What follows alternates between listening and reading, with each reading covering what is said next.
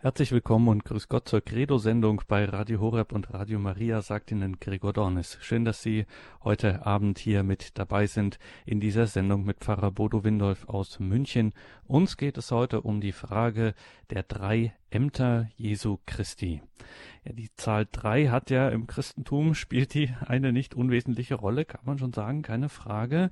Die drei, mit der oder mit denen wir uns heute beschäftigen, die haben es auch ganz schön in sich. Es sind nämlich die drei sogenannten Ämter Christi. Allein für Jesus Christus selbst genommen ist das schon spannend genug, aber es gibt da auch nicht unbeträchtliche Auswirkungen, Teilhabe daran für uns Getaufte. Das ist, wie man es heutzutage so sagt, ein echtes Must-Have für eine Sendung Credo, der Glaube der Kirche. Es spielt einfach im Glauben der Kirche, in unserem Glauben, eine ganz wesentliche Rolle. Wir freuen uns, dass sich heute wieder Pfarrer Bodo Windolf aus München die Zeit nimmt, uns da ein bisschen auch an die Hand und mitnimmt. Er ist uns telefonisch zugeschaltet. Grüß Gott und guten Abend, Pfarrer Windolf. Hallo und guten Abend. Ja, nochmals danke, dass Sie sich die Zeit nehmen, dass wir hier so ein bisschen durch dieses Thema der drei Ämter gehen können. Fragen wir ganz direkt, was sind denn diese drei Ämter Christi? Diese drei sind das König- und Hirtenamt, als erstes das Propheten- und Lehramt und das Priesteramt, drei Ämter, die die verwurzelt sind im Alten Testament. Die Tradition hat sie nicht zuletzt natürlich auch unter Rückgriff auf das Neue Testament, auf Jesus selbst hin verstanden, wobei die Ämter, wie sie das Alte Testament schon ausgebildet hat, es gibt da ganz große Vorbilder, vielleicht kommen wir im Verlauf des Gespräches noch darauf. Ähm, diese im Alten Testament vorgebildeten Ämter, sie werden von Christus ausgeübt, aufgegriffen, aber in ganz entscheidendem Maß auch umgeformt. Sie bekommen unter der Hand, unter seiner Hand gewissermaßen eine neue Bedeutung. Aber da werden wir sicher noch drauf zu sprechen kommen. Und fangen wir an der Stelle, wenn Sie schon auch das Alte Testament und die Vorbilder erwähnen, vielleicht damit an, was wir am ehesten alttestamentlich assoziieren, das Prophetenamt. Was versteht denn die Kirche, was verstehen wir unter diesem Prophetenamt Christi? Ja, wenn wir hineinblicken ins Alte Testament, der Prophet schlechthin, der auch am Anfang steht, ist Mose, der große Gesetzgeber, der die Torah empfängt, der große Gesetzeslehrer auf ihn, also im Buch Deuteronomium, da lesen wir einen Satz, dass in ferner Zukunft Gott einen Propheten wie ihn erwecken wird. Und die christliche Tradition hat die Erfüllung dieser Prophetie, dieser Verheißung in Jesus Christus gefunden. Der Prophet ist zunächst einmal im Alten Testament ganz einfach der, der im Namen Gottes spricht. Eine klassische Formulierung, so spricht der Herr, und dann führt der Prophet aus, was er im Namen Jahwes, im Namen Gottes zu sagen hat, dem Volk oder Einzelnen aus dem Volk.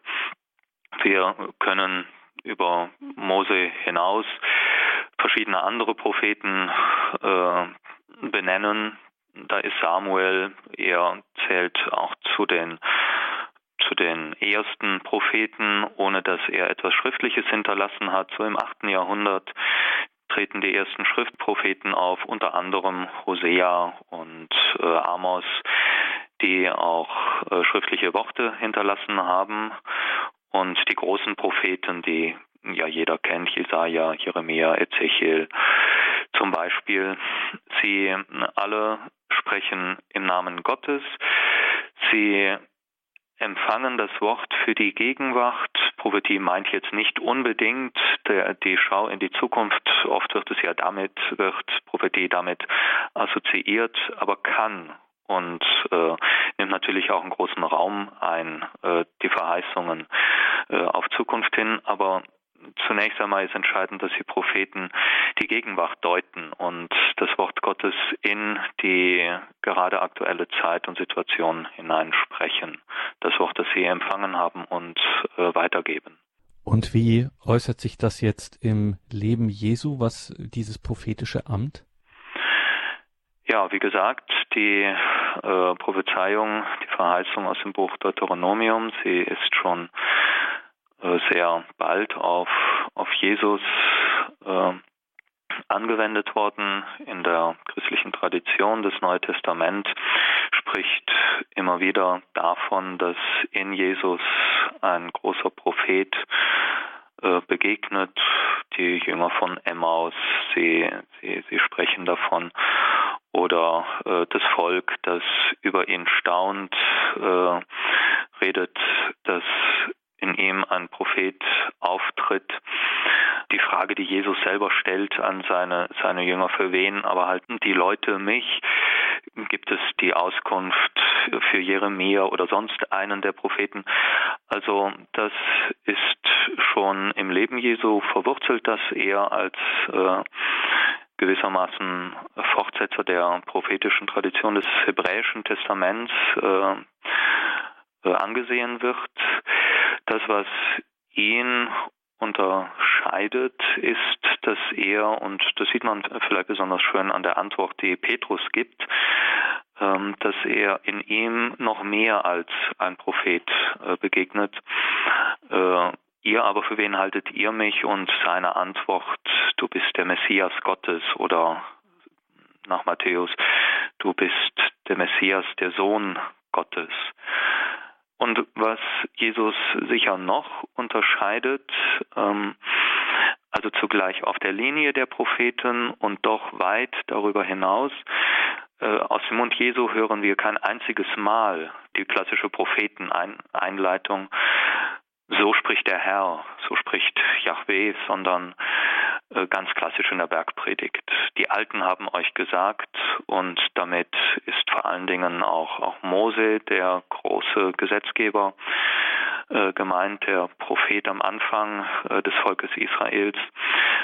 Und äh, die Fortsetzung heißt, die Alten haben gesagt, ich aber sage euch. Das heißt, dass Jesus in, mit einer ganz neuen Autorität, mit einem ganz neuen, nie dagewesenen Anspruch auftritt. Und die Leute merken das. Sie sagen, wenn, nachdem sie ihn gehört haben, eine ganz neue Lehre wird uns verkündet, nicht wie die anderen Lehrer, die Rabbis, sondern mit Vollmacht wird eine neue Lehre verkündet.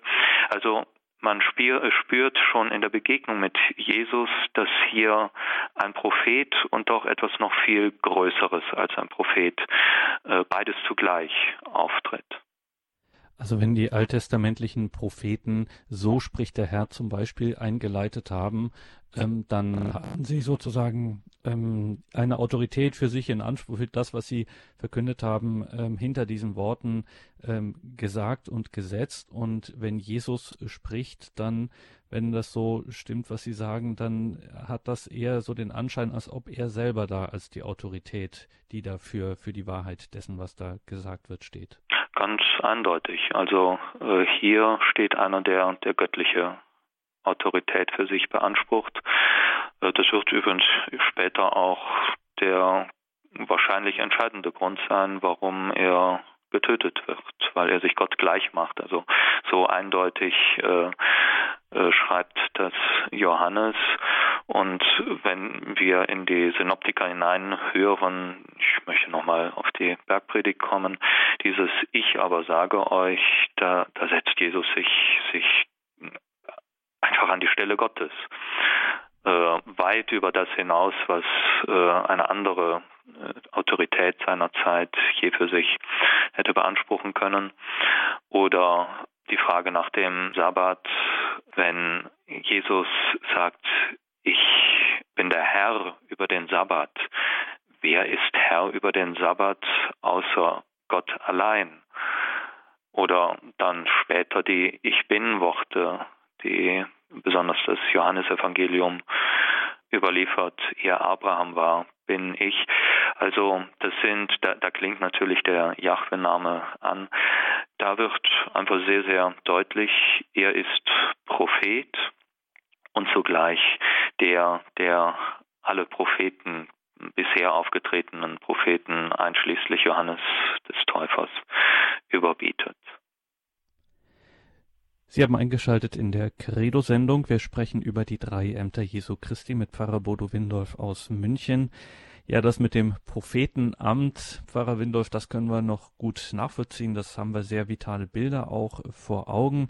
Es ist vielleicht nicht ganz so intensiv bei diesem Königs- oder Hirtenamt. Was haben wir darunter zu verstehen? Ja, hier haben wir auch ein alttestamentliches Vorbild, Urbild. Das ist natürlich König David, der zweite König in Israel, nachdem Saul verworfen wurde. Ähm, von ihm geht die Messias-Idee aus. Ähm, das Königtum, das etabliert worden ist in Israel durch den Propheten Samuel, so berichtet es jedenfalls das Buch Samuel. Und diese Gestalt, diese am Anfang stehende äh, Königsgestalt, die zugleich äh, Hirte ist, das ist sicher kein Zufall, dass, äh, dass David zunächst einfach ein Hirtenbub war, bevor er erwählt wurde, König zu sein. Auch das ist eine ganz alte, übrigens nicht nur biblische Tradition, dass das Königs- und Hirtenamt in eins gehen, dass Gott Hirte ist, dass Gott gegenwärtig ist in der äh, Macht, äh, die der König ausübt. Das gehört zum Königsbild überhaupt des, des alten Orients und eben auch in Israel. Und äh, von daher wird eben ein messianischer Königsmessias im Verlaufe der Jahrhunderte erwartet. Auch das prophetische, also Verheißungen aus den Propheten, äh, aus Prophetenmündern, aus prophetischen Texten. Und äh, Lukas legt auch großen Wert darauf, zu sagen, dass Jesus aus dem Haus und Geschlecht Davids kommt, also in ihm sich die, äh, die Verheißung des Königs Messias erfüllt, wobei ganz schnell hinzuzufügen wird, dass sie sich auf eine ganz andere Weise erfüllt, als das so in den Köpfen seiner Zeitgenossen bis hinein in den Jünger- und Apostelkreis äh, vor, äh, vorschwebte. Also nicht der König Messias, der wie David mit dem Schwert in der Hand äh, sich gegen die Feinde äh, erwehrt und erobernd unterwegs ist, äh, die Feinde aus dem Land hinaus wirft und ein neues messianisches Friedensreich begründet. Das ist ja das, was, was Jesus immer weit von sich weist und weswegen er immer auch äh, sehr vorsichtig ist, äh, also ihnen verbietet, äh, beispielsweise ihn als Messias öffentlich zu bezeichnen, wegen e-, eben dieser Missverständnisse. Er wird vor Pilatus sich selber als bist du ein König? Ja, ich bin ein König und dazu geboren, von der Wahrheit Zeugnis zu geben. Aber mein Reich, mein Königreich ist nicht von dieser Welt. Und da begegnet uns, und das meinte ich vorhin mit der kompletten Umformung der, der ursprünglichen Königsidee, uns begegnet hier der König als Diener, ich bin nicht gekommen, mich bedienen zu lassen, wie das natürlich selbstverständlich für jeden König ist, sondern ich bin gekommen, bin gekommen zu dienen und mein Leben hinzugeben als Lösegeld für die vielen. Und genau das tut Jesus am Abend vor seinem Tod. Er wäscht den Seinen die Füße, also ein König, der hinabsteigt, der bereit ist, Sklavendienst zu tun, denn nichts anderes war das Füßewaschen als ein Sklavendienst, wozu ein Jude, auch ein jüdischer Sklave, gar nicht gezwungen werden durfte, weil es einfach so entwürdigend im Prinzip war. aber genau diese Haltung des Dienens bekommt in diesem König und durch diesen König eine ganz eigene Würde und, und Bedeutung. Und dann tritt er als Lehrer auf. Ihr, ne, ich, ihr nennt mich Rabbi, ihr nennt mich Herr und Meister, König, Herr, Lehrer, und ich bin es. Und wenn ich, euer Herr und Meister, euer König, so an euch handle, dann müsst auch ihr einander so tun. Also Lehre, Propheten, also Jesus nicht nur Prophet, sondern auch Lehrer, nicht nur mit Worten, sondern mit Wort und Tat. Also äh, lange Rede, kurzer Sinn, äh, das Königtum, das Jesus ausübt, ist ein Königtum des Dienstes. Und nur weil er ganz hinuntergegangen ist, ist er dann auch wirklich der Herr. Ich bin bei euch alle Tage bis zum Ende der Welt. Mir ist alle Macht gegeben im Himmel und auf Erden. Und all die, ja auch in der, in der Kunst, die Darstellungen Christi als König, als Pantokrator, ähm, als äh, Majestas, als der Richter über alle, dem alle Macht gegeben worden ist, also wirklich der Herr aller Herren, der König aller Könige. Das ist er nur als der, der zugleich unser aller Diener geworden ist. Aber an der Stelle ist es natürlich auch für wirklich professionelle Christen immer ein bisschen schwierig und man gerät ins Schlingern. Dieses beides, was sich doch so entgegenzusetzen scheint, das noch zusammenzukriegen, wie, bis hin zu eben dem König auf dem Kreuzesthron. Wie passt es zusammen? Der Allherrscher, ja, ist, endet am Kreuz in der Liebe äh, zu den Menschen. Wie geht das zusammen? Also ich glaube, dass wir menschliche Erfahrungen haben, die genau das bestätigen. Äh, machen wir es, brechen wir es mal ganz einfach herunter. Wenn ich in einem Betrieb arbeite und ich habe einen Chef, der, äh, der mir gegenüber permanent als der auftritt, der, äh, der mich duckt, der mich demütigt, der immer wieder herauskehren muss, dass äh, er das Sagen hat, vor dem kann man vielleicht Angst haben, dem kann man gehorchen, aber äh, keinen Respekt.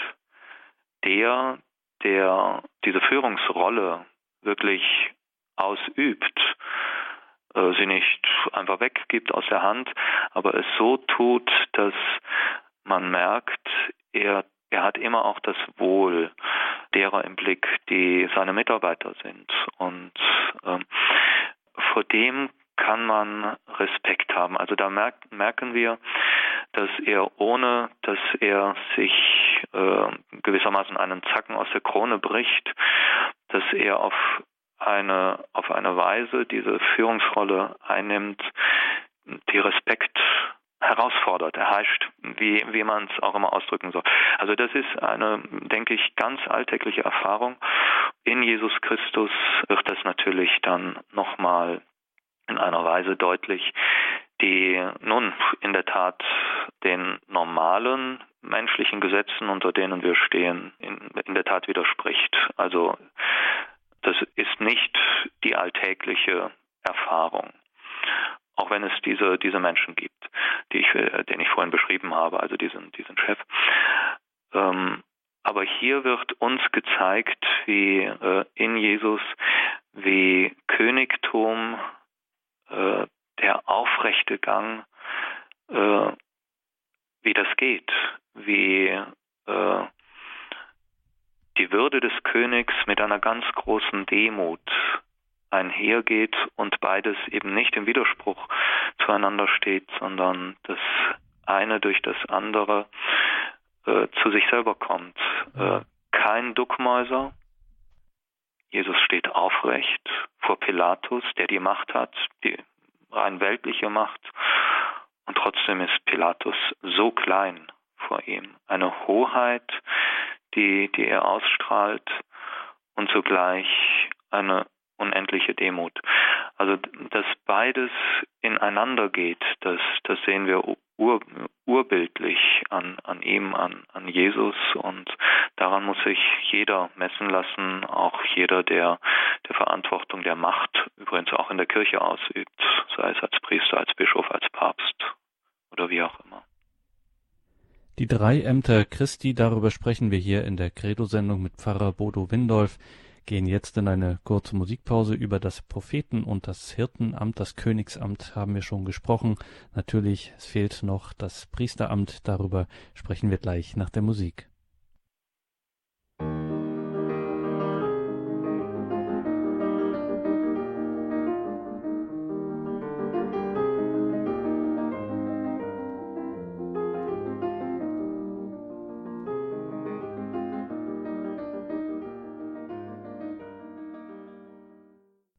Sie haben eingeschaltet in der Credo-Sendung bei Radio Horeb und Radio Maria. Wir sind verbunden mit Pfarrer Bodo Windolf und sprechen mit ihm über die drei Ämter Jesu Christi. Wir haben soeben über das Propheten- oder Lehreramt gesprochen, über das Hirten- oder Königsamt. Und jetzt fehlt noch Nummer drei, nämlich das Priesteramt Christi. Worin besteht das? Was bedeutet das, Pfarrer Windolf? Ja, das Priesteramt hat so wie die beiden anderen auch seinen Ursprung im Alten Testament. Da ist die Umformung vielleicht am radikalsten. Aber schauen wir einfach kurz ins Alte Testament. Äh, priesterliche Dienste haben am Tempel in Jerusalem diejenigen getan, die aus aaronitischem Geschlecht stammen. Äh, Aaron, der Bruder des Mose, stammt äh, aus dem Stamm Levi und der jüdischen Tradition gemäß ist das Priestertum diesen, ja, den Nachkommen Aarons anvertraut worden. Und dann gibt es noch eine ganz geheimnisvolle Gestalt, äh, Melchisedek, die im Alten Testament auftritt, äh, dem Abraham den Zehnten gibt, äh, nach jüdischer Tradition. Einer, der ohne Vor- und Nachfahren einfach, ja, wie aus heiterem Himmel, salopp gesprochen, auftritt und Psalm 110 äh, spricht von dem Priestertum des Melchisedek. Und äh, es gab äh, zur Zeit Jesu bei den Essenern die Vorstellung, dass der Messias auch aus dem, dass er auch Aaronit sei und äh, ein Priestermessias sei, neben der Gestalt des Königsmessias. Ob man möglicherweise beide in einer Person oder in, in, als zwei verschiedene, ist, soweit ich weiß, nicht ganz, ganz eindeutig. Ähm, Jedenfalls war die Aufgabe der alttestamentlichen Priester, unterstützt durch die Leviten, im Tempel die täglichen Opfer darzubringen, abends, morgens und die Opfer, die die Gläubigen darbrachten. Und aus denen ragte noch einmal der hohe Priester heraus, dessen Aufgabe es war, einmal im Jahr in das Allerheiligste einzutreten, das sonst tabu war für jeden anderen. Einmal am Yom Kippur, am Versöhnungstag, ähm, trat er ein in das Allerheiligste und brachte doch das Entsöhnungs- oder Entzündungsopfer für das ganze Volk, für die Sünden des ganzen Jahres des Volkes Israel dar. Wie gesagt, am Versöhnungstag. Und äh, es wird der Hebräerbrief sein, der darauf zurückgreifend gewissermaßen eine Theologie des Priesteramtes Christi entfaltet. Er ist es, der, der letztlich eine und einzige hohe Priester ist und der das aaronitische Priestertum ablöst, das keinerlei Gültigkeit mehr für die Zukunft hat, denn die Opfer, die im Tempel dargebracht wurden, auch am Versöhnungstag, die mussten alle Jahre wiederholt werden und die hohen Priester mussten auch für ihre eigenen Sünden opfern. Das alles wird obsolet, wird beiseite gelegt durch das eine und einzige Opfer, das Christus, der hohe Priester, darbringt. Und das ist nicht Das sind nicht Stiere und Böcke, die nicht von Sünden befreien können, sondern das ist er selber. Er ist Priester und Opfer zugleich nach der Theologie des Hebräerbriefes und das ein für allemal.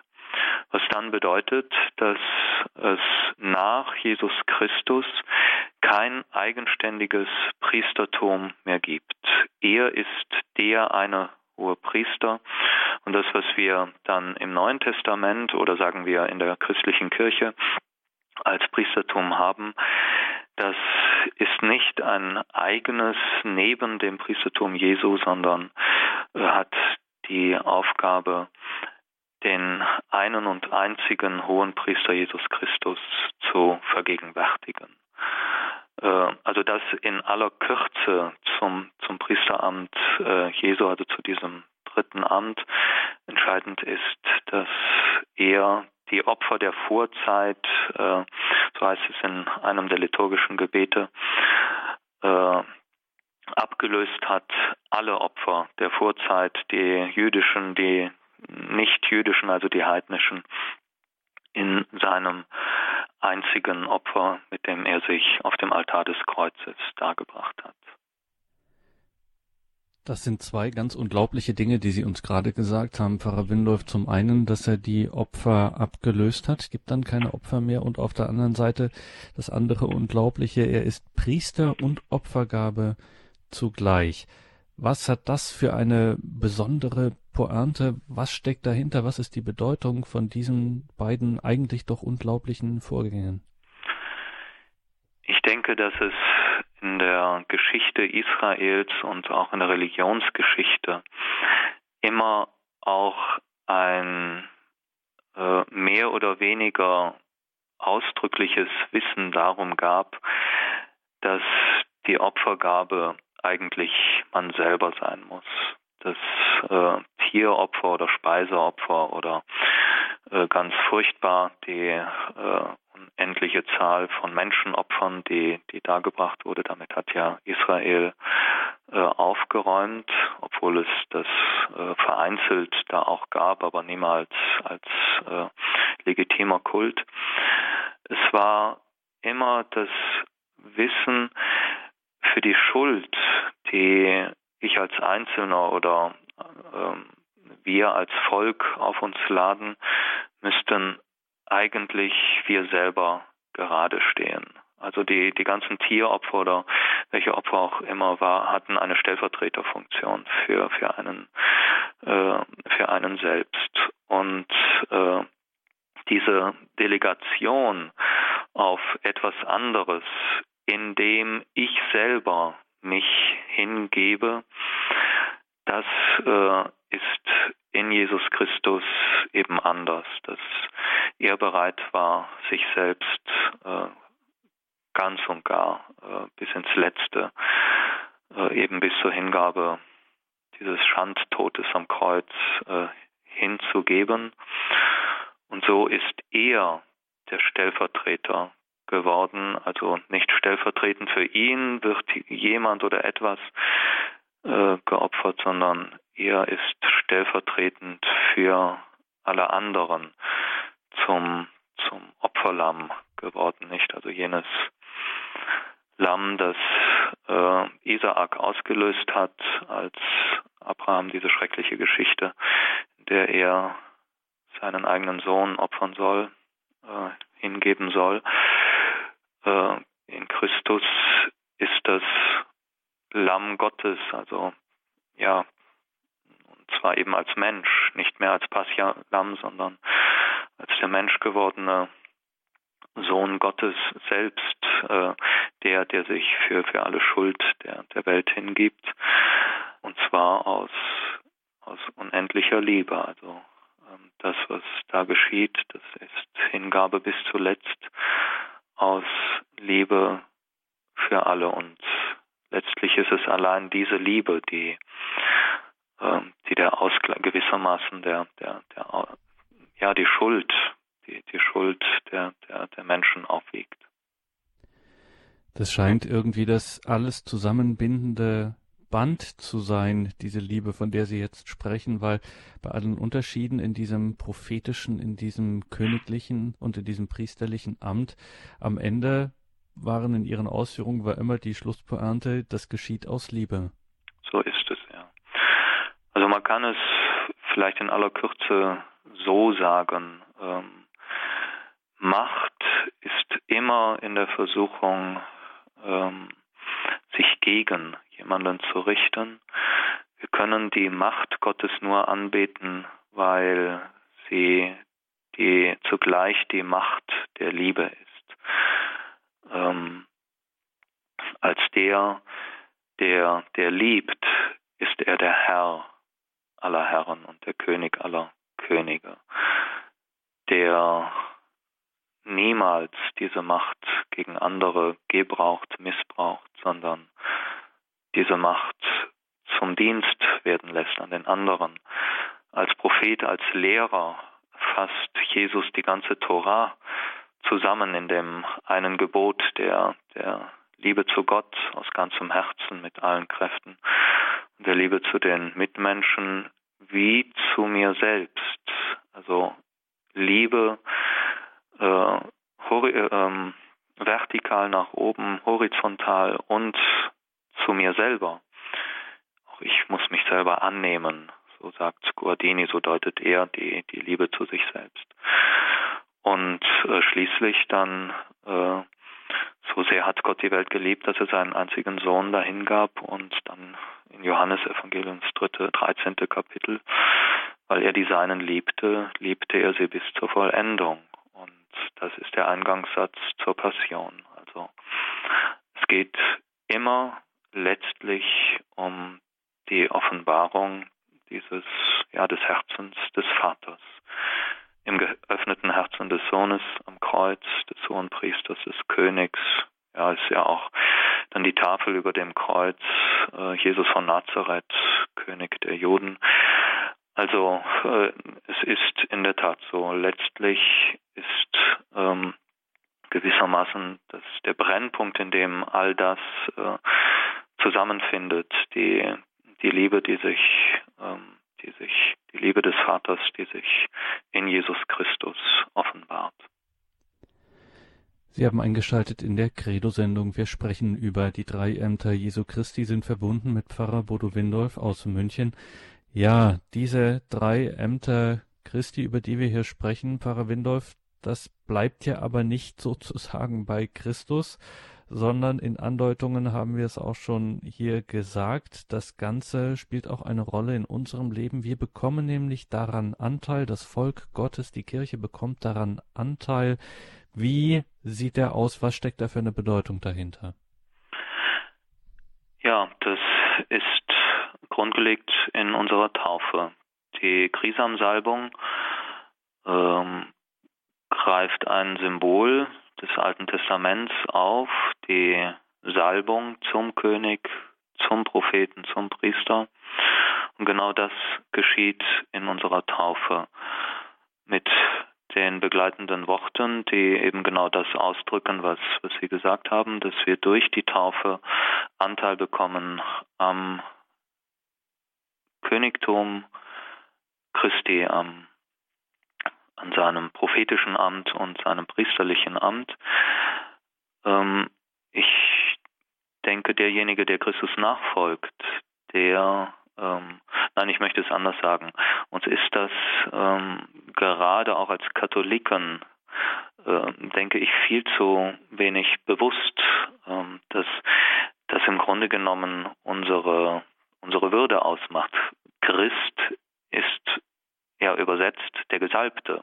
Christus der Gesalbte und wir sind Gesalbte. Also äh, und zwar eben in dieses dreifache Amt in der Nachfolge und soweit das Menschen möglich ist, auch in der, der Nachahmung Jesu Christi, dass wir prophetisch, äh, also ja, das Wort Jesu Christi durch unser Leben vergegenwärtigen sollen, dass wir auch irgendwie prophetisches Zeichen sein sollen, durch die Art, wie, wie wir sprechen, ähm, durch die Art, wie wir ähm, äh, leben, wie wir handeln.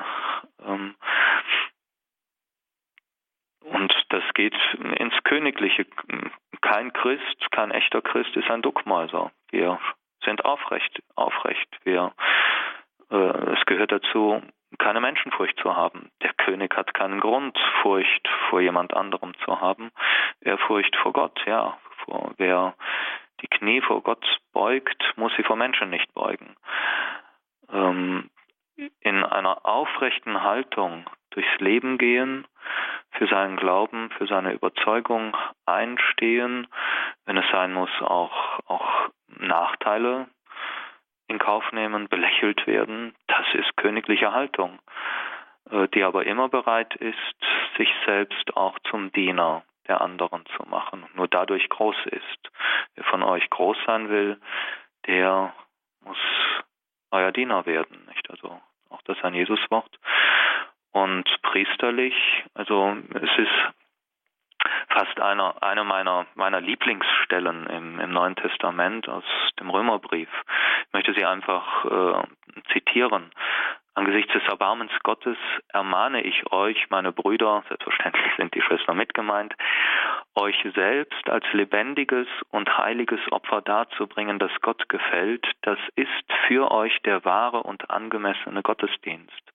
Was Paulus hier ausdrückt, ist, dass ähm, nicht nur die Mitfeier der, des Gottesdienstes, der Eucharistie Gottesdienst ist, sondern dass das ganze Leben gewissermaßen zu einer Liturgie, zu, zu einem Gottesdienst werden soll, indem wir das tun, was, was die Aufgabe des Priesters ist, die, die Hingabe seiner selbst, also nicht wiederum von etwas anderem, sondern so wie Christus sich hingegeben hat, die Bereitschaft, sich hinzugeben und so zum Anwalt zu werden, zu dem, der für die anderen Menschen eintritt, das Opfer des Lobes darbringen, das Opfer des Dankes, das Opfer des äh, Bittens, des Gebetes. All das sind priesterliche Aufgaben, die jedem Getauften obliegen und äh, das Weihepriestertum, ähm, das ist nicht das, worum es eigentlich geht, sondern hat die, die letztlich einzige Aufgabe, im Dienst zu stehen für, für das gemeinsame Priestertum aller Getauften. Die drei Ämter Christi und was sie auch für unser Glaubensleben als Getaufte bedeuten, darüber sprechen wir hier in der Credo-Sendung mit Pfarrer Bodo Windolf aus München. Pfarrer Windolf, diese drei Grundämter, die wir ja auch in der Taufe daran Anteil erhalten, an diesem Propheten, Hirten und Priesteramt. Ähm, die haben uns jetzt gesagt, wie wesentlich das ist und dass das eben wir dazu ja auch befähigt sind. Das ist ja nicht einfach nur ein jetzt mach mal, sondern das, dazu sind wir ja befähigt. Trotzdem, wenn man so darauf schaut, das hat auch so seine Tücken und Gefahren. Also sich für einen wirklich sich für einen Propheten zu halten, da kann man auch schon mal, das kann schon mal ein bisschen aus dem Ruder laufen oder wenn man glaubt, man ist eben jetzt hier der Chef, man hat hier eine Leitungs-, eine königliche äh, Funktion von der priesterlichen dann auch ganz zu schweigen. Das kann gut gehen, natürlich, aber es kann auch mächtig schief gehen. Wie verhindere ich denn, dass mir das schief geht? Dass mir meine Prophetie aus dem Ruder läuft und ich allen wirklich nur noch auf die Nerven gehe? ja, in der Tat. Ähm, ich, ich weiß nicht, ob es, äh, also ich kann jetzt in, in kein Patentrezept äh, nennen. Ähm, ich denke, gut ist, äh, die, die, die Kirche kennt da äh, ein sehr äh, altes und äh, gutes ähm, eine sehr alte und gute Medizin, die Correctio Fraterna. Also ähm, ich denke, dass also jemand, der der, ich sag's mal, Sie kennen das äh, Wort, wer ständig seinen eigenen Vogel für, für den Heiligen Geist hält, ist unerträglich. Ähm, derjenige, der ähm, versucht, im Hören auf andere, natürlich auch im Hören auf Gott selbst, und da möchte ich auch die Kirche ins Spiel bringen, im Hören auf die, die Kirche, ähm, das, also Zeuge zu sein, ähm, nicht mit großen Reden Äh, das sagt ja auch Franziskus mal, dass wir mehr mit dem Leben als mit Worten predigen sollen. Ich glaube, das ist die, die, die eigentliche Aufgabe gerade auch von, äh, von Laien in der Kirche, von, von Getauften. Ähm, als Priester hat man einfach die Aufgabe der Verkündigung, klar. Ähm, aber dann auch mit Worten Zeugnis zu geben in aller Einfachheit, Schlichtheit und Demut. Ähm, ich glaube, da muss man sehr, auch immer sehr selbstkritisch sein, äh, versuchen, alle Selbstüberhebung äh, zu vermeiden. Dass es das gibt unter Christen, äh, die sich neunmal klug wähnen, äh, das weiß ich, dass es Machtmissbrauch, äh, unangemessenes Auftreten von Priestern, so der Herr, nicht? Also das kennt man ja, kennt man oft, gibt. Ähm, diese, dieser Gefahr, der muss man sich bewusst sein. Und ich glaube, in dem Maße, in dem ich mir dessen bewusst bin und, äh, und auch kritikfähig, ähm, ich glaube, das spüren die Menschen, ob da jemand ist, dem ich auch mal äh, etwas sagen kann. In dem Maße ähm, wird man der Gefahr wohl nicht erliegen, aber dass die besteht, das ist überhaupt gar keine Frage. Auch bei diesem Thema fällt auf, es gibt im Christentum immer so einen merkwürdigen Zusammenfallen, so eine Koinzidenz, Koinzidenz, wie das im Jargon immer heißt, zwischen einem enormen Anspruch, den man im ersten Moment fühlt, auf der anderen Seite aber auch eine ganz entspannte himmlische Botschaft, die sagt, das ist alles nicht schwer und brauchst dich jetzt nicht verkopfen und auch keine gewaltigen Anstrengungen zu unternehmen, sondern ähm, einfach sagen wir es plump, ein guter Christ sein. Und dann stellt sich sozusagen das irgendwie ein. Liebe Gott und liebe deinen Nächsten. Eigentlich ganz simpel, aber irgendwie, wenn wir darum kreisen, auch in solchen Sendungen, dann ähm, ist immer, kommt man immer wieder auf der einen Seite an der Kurve an, wo es ganz schwer erscheint und in der anderen Kurve ist es dann wieder ganz leicht. Also mir fällt da das Wort, ich glaube, es ist die heutige Lesung oder die gestrige, aber ich meine die heutige aus dem Philipperbrief ähm, diese Paradoxe, diese äh, Weisung von Paulus, wirkt euer Heil mit Furcht und Zittern, denn Gott ist es, der das Wollen und Vollbringen ähm, äh, ja, vollbringt, so ähnlich. Ähm, ich glaube, es ist Ignatius von Loyola, der einmal sagt, ähm, lebe so, als würde das Heil ganz allein von dir abhängen, aber glaube, dass ähm, und vertraue, dass letztlich gar nichts von dir abhängt, äh, sondern dass alles Gnade ist, alles Geschenk. Und ich glaube, in dieser Grundspannung leben wir, wir als Christen. Also äh, das christliche Leben ist anspruchsvoll. Also da braucht man, soll man gar nicht drum drum rumreden aber beides zusammen, äh, eine große Barmherzigkeit, die man immer wieder nicht nur gegen andere haben sollte, manchmal ist er auch notwendig gegen sich selbst. Ähm, oder umgekehrt, wenn jemand äh, zur Barmherzigkeit gegen sich selber, also alles ist nicht so tragisch, äh, dann fehlt sie oft gegenüber anderen. Ähm, das auf der auf der einen Seite und auch eine Gelassenheit den den Sünden gegenüber. Gott äh, Gottes Problem sind ja nicht äh, ist ja nicht, dass wir versagen, dass wir seinem Anspruch nicht genügen. Ähm, versuchen das das anzuerkennen, damit auch in einer gewissen ja nicht Selbstzerfleischung darf es nicht falsch verstehen, auch Gelassenheit umzugehen äh, im Sinne einer wirklich echten Demut. Ich glaube, das sind, sind Haltungen, die, also wir, wir leben da in einer Grundspannung, die, die immer in der Gefahr steht, dass, auf, dass der Überhang auf, auf eine Seite kippt.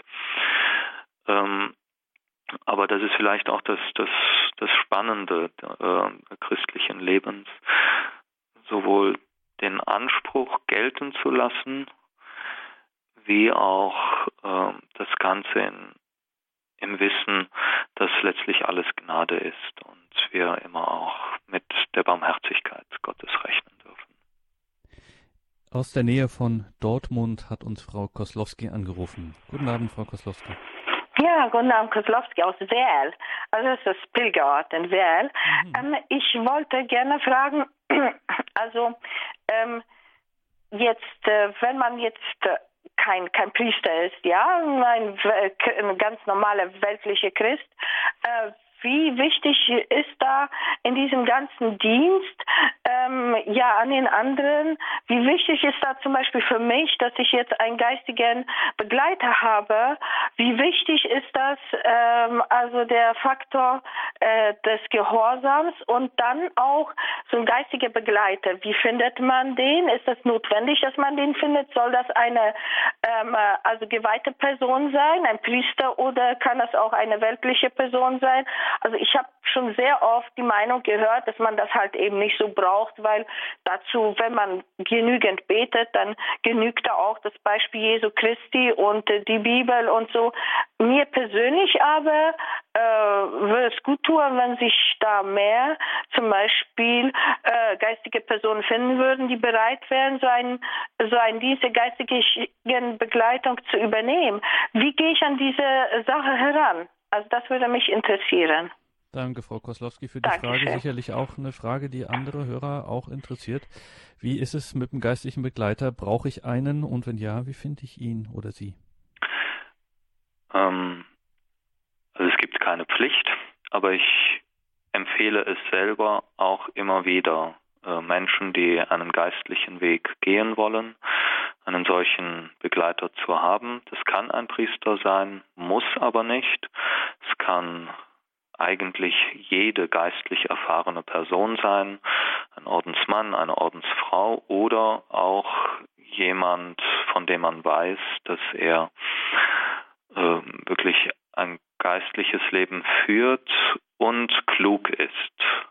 Ähm, ein geistlicher Begleiter muss den Geist der Unterscheidung haben, also da nur fromm zu sein, das ist zu wenig. Ähm, es gibt da auch, äh, auch Ausbildungen zum geistlichen Begleiter. Also ich würde es jedem empfehlen. Ähm, also die Aussage, man muss nur beten und dann weiß man schon, wo es lang geht, äh, halte ich für ziemlich fatal. Ähm, das Gebet ist eine Hilfe, aber ähm, ich kann mich so verspinnen und ich bin so schnell dabei, äh, meine eigenen Gedanken, äh, Wünsche äh, mit dem Willen Gottes zu verwechseln, dass es gut ist, da immer auch jemanden oder jemanden an der Seite zu haben, der, der mir hilft, das eigene, also das nur eigene von, von dem zu unterscheiden, was, was Gott möchte. Letztlich ähm, wird jeder geistliche Begleiter ähm, weil auch die Frage des Gehorsams im, äh, genannt wurde, äh, äh, nicht Gehorsam einfordern, sondern äh, ein kluger geistlicher Begleiter wird äh, äh, dem, den er begleitet, helfen, im Gehorsam gegenüber Gott und im Hören auf ihn, Gehorchen kommt ja von Hören, den Willen Gottes herauszufinden. Also natürlich, es gibt den ganz den normalen Gehorsam, den, den wir gegenüber den Geboten Gottes haben sollen und ich denke auch durchaus nicht mehr populär in unserer Zeit auch äh, Lehre der Kirche, also was die Kirche äh, gerade auch in sehr, sehr wichtigen Dingen sagt. Aber wo es so um das Persönliche, den, den persönlichen Lebensweg geht, da äh, braucht man da gibt's ja niemanden, der mir sagen kann, also so geht's und so und so hast du zu gehen. Also würde von so einem geistlichen Begleiter würde ich mich sofort trennen. Aber jemand an der Seite zu haben, der mir hilft, ähm, den Heiligen Geist zu, zu entdecken, den Willen Gottes, äh, halte ich für, würde ich jedem sehr, sehr empfehlen. Wie finde ich ihn? Gute, da ist guter Rat teuer. Mhm. Ähm, ich, ich, leider gibt es nicht allzu viele. Äh, auch unter Priestern ähm, ist es nicht so leicht, jemanden zu finden. äh, ich glaube, dass man einfach äh, sich ein bisschen umschauen muss, ähm, vielleicht manchmal auch ausprobieren. Ich sage jedem, der zu mir kommt, äh, soll es zuerst einmal ausprobieren, ob es überhaupt passt.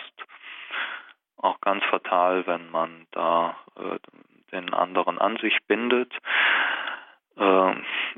Äh, mal, wenn ein Kloster in der Nähe ist, unter Umständen muss man auch bereit sein, da, da mal ähm, auch eine längere Strecke auf sich zu nehmen, um jemanden zu finden, der ja, der diese Aufgabe übernehmen könnte. Danke, Frau Koslowski. Alles Gute, Gottes Segen ja, nach Ihnen auch. Vielen Dank. Auf Wiederhören. Die drei Ämter Christi, darum ging es heute hier in der Credo-Sendung, um die drei Ämter Christi und wie wir daran Anteil haben. Liebe Hörerinnen und Hörer, wenn Sie eine CD möchten, dann können Sie natürlich wie immer auf den gewohnten und üblichen Wegen bei unserem CD-Dienst eine bestellen. Auf horeb.org gibt es dann in Kürze auch nochmal diese Sendung zum Abrufen. Danke, Pfarrer Windolf, dass Sie sich die Zeit genommen haben für diese Sendung und wir bitten Sie natürlich, gerade auch in so einer Sendung, zum Abschluss der Sendung noch um Ihr unterstützendes Gebet, um Ihren Segen. Ja. Der Herr sei mit euch. Und mit deinem Geiste. Der Herr segne euch und behüte euch. Der Herr lasse sein Antlitz über euch leuchten und sei euch gnädig. Der Herr wende sein Angesicht euch zu und schenke euch seinen Frieden und sein Heil. Das gewähre euch der dreieinige Gott, der Vater und der Sohn und der Heilige Geist. Amen. Danke, Pfarrer Windolf. Danke Ihnen, liebe Gerne. Hörerinnen und Hörer, fürs Dabeisein. Danke an Christine Flickinger in der Regie. Mit ihr geht es jetzt hier weiter mit der Komplett, dem Nachtgebet der Kirche. Ich wünsche Ihnen allen einen gesegneten Abend und eine behütete Nacht. Ihr Gregor Dornis.